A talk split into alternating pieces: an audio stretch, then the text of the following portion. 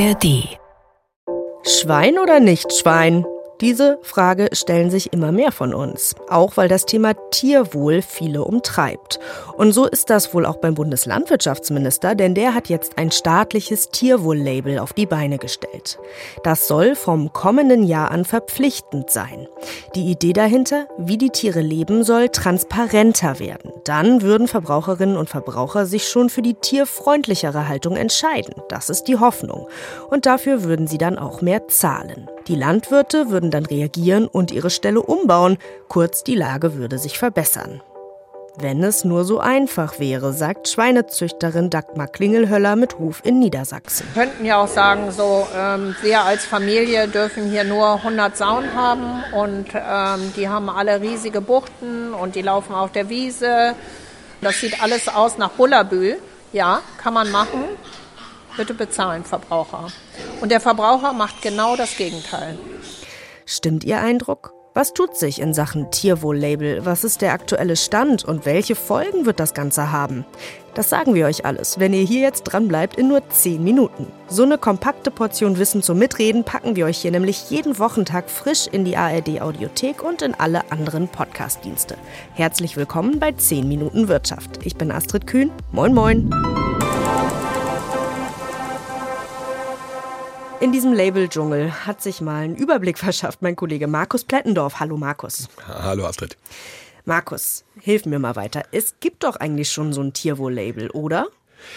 Das ist absolut richtig. Äh, also es gibt nicht nur das, es gibt wahnsinnig viele Siegel und Etiketten. Da mhm. könnten wir jetzt eine eigene Sendung mhm. drüber machen.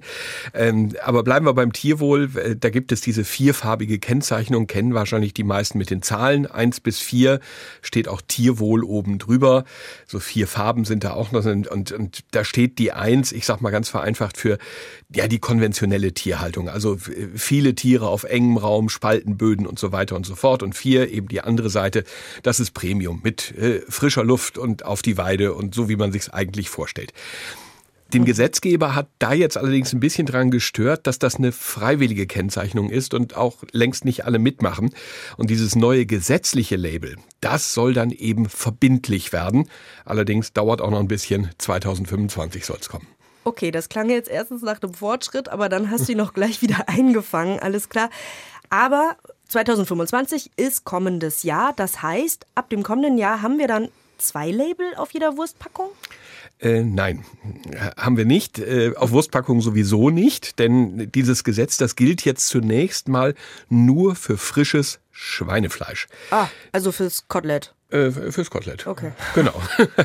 äh, genau da könnte aber das jetzt passieren, was du gesagt hast, dass dann da zwei Label draufkleben. Und um die Verwirrung jetzt nochmal komplett zu machen, hat das staatliche Label dann eben nicht vier Stufen, wie wir sie bislang kennen, sondern fünf. Hm. Allerdings, das muss man jetzt dazu sagen, die Trägergesellschaft dieses freiwilligen Tierwohl-Labels, die haben darauf sofort reagiert.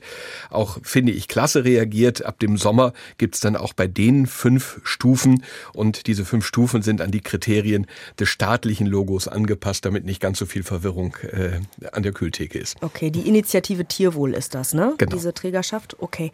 Und ähm, diese Stufen, was sagen die aus? Vielleicht können wir das nochmal konkret sagen. Ja, auch da wird es eine Stufe 1 geben, die steht für die Haltungskategorie Stall.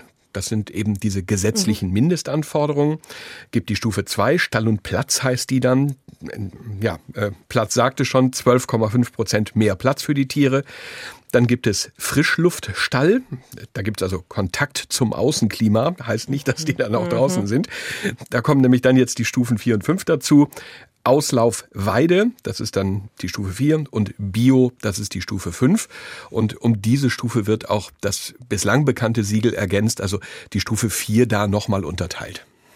Aber das staatliche Logo wird dann ja nicht auf allen Packungen von Fleisch und Wurst kleben, hast du gesagt, sondern erstmal gilt das nur für frisches Schweinefleisch. Ist denn da auch noch mal eine Erweiterung geplant vielleicht? Wäre das ja auch sinnvoll?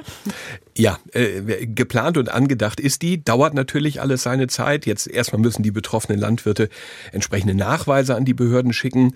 Dann wird das neue Label ab September kommenden Jahres eben fürs Schweinefleisch verbindlich.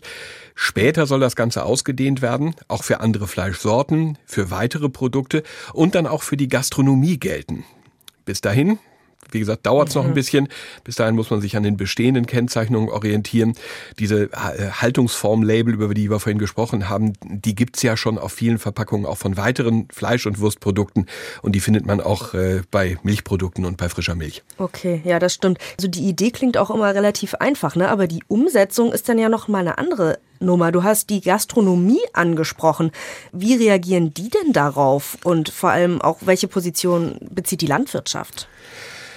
Also von den äh, Verbänden der Gastronomie ist da bislang noch nicht so wahnsinnig viel zu hören. Die beschäftigen sich im Moment aktuell eher wieder mit der Mehrwertsteuererhöhung, die mhm. ja zum Jahreswechsel von äh, 7 wieder auf 19 Prozent hochgegangen ist. Ich bin aber relativ sicher, sobald dieses gesetzliche Label verpflichtend für die Gastronomie wird, äh, werden wir von denen hören. Mhm. Gucken wir zur Landwirtschaft. Die, die kritisiert natürlich, dass es mal wieder neue Auflagen gibt. Jetzt müssen Pläne, Fotos an die Behörden geschickt werden, um zu zeigen, wie die Tiere Tiere im Moment gehalten werden. Kontrollen soll es natürlich auch geben. Und es gibt noch eine weitere Kritik, ähm, die auch durchaus einen Punkt macht, äh, nämlich wir haben schon gesagt, dass das Ganze erstmal nur für frisches äh, Schweinefleisch verpflichtend ist, nicht für andere Fleischarten, nicht für weiterverarbeitete Produkte und vor allem, und das wird kritisiert, nicht für Schweinefleisch aus dem Ausland. Und wenn wir uns da mal Zahlen angucken, 2022 äh, waren es 900.000 Tonnen, knapp 900.000 Tonnen Schweinefleisch, die importiert wurden, also etwa 20 Prozent. Mhm. Und da fragt dann niemand, wie diese Schweine gehalten wurden. Äh, zumindest äh, klebt es nicht auf der Packung. Ja, nicht zu erkennen für uns Verbraucherinnen und Verbraucher. Okay, und wichtiger Player ist ja auch immer der Handel. Wie reagiert der denn? Na, der Handel reagiert natürlich immer auf das, was der Verbraucher und was die Verbraucherin nachfragen. Die werden zunehmend sensibler, die Kunden, die kaufen nur noch sehr wenig Fleisch aus der ja absoluten konventionellen Tierhaltung aus den aus den äh, Stufe ja, 1. Stufe 1. Äh, mhm. Das Tierwohl-Label hat, hat da Zahlen mal gesammelt äh, und sagt, die meisten gelabelten Produkte, die im Moment gekauft werden, die kommen aus der Stufe 2.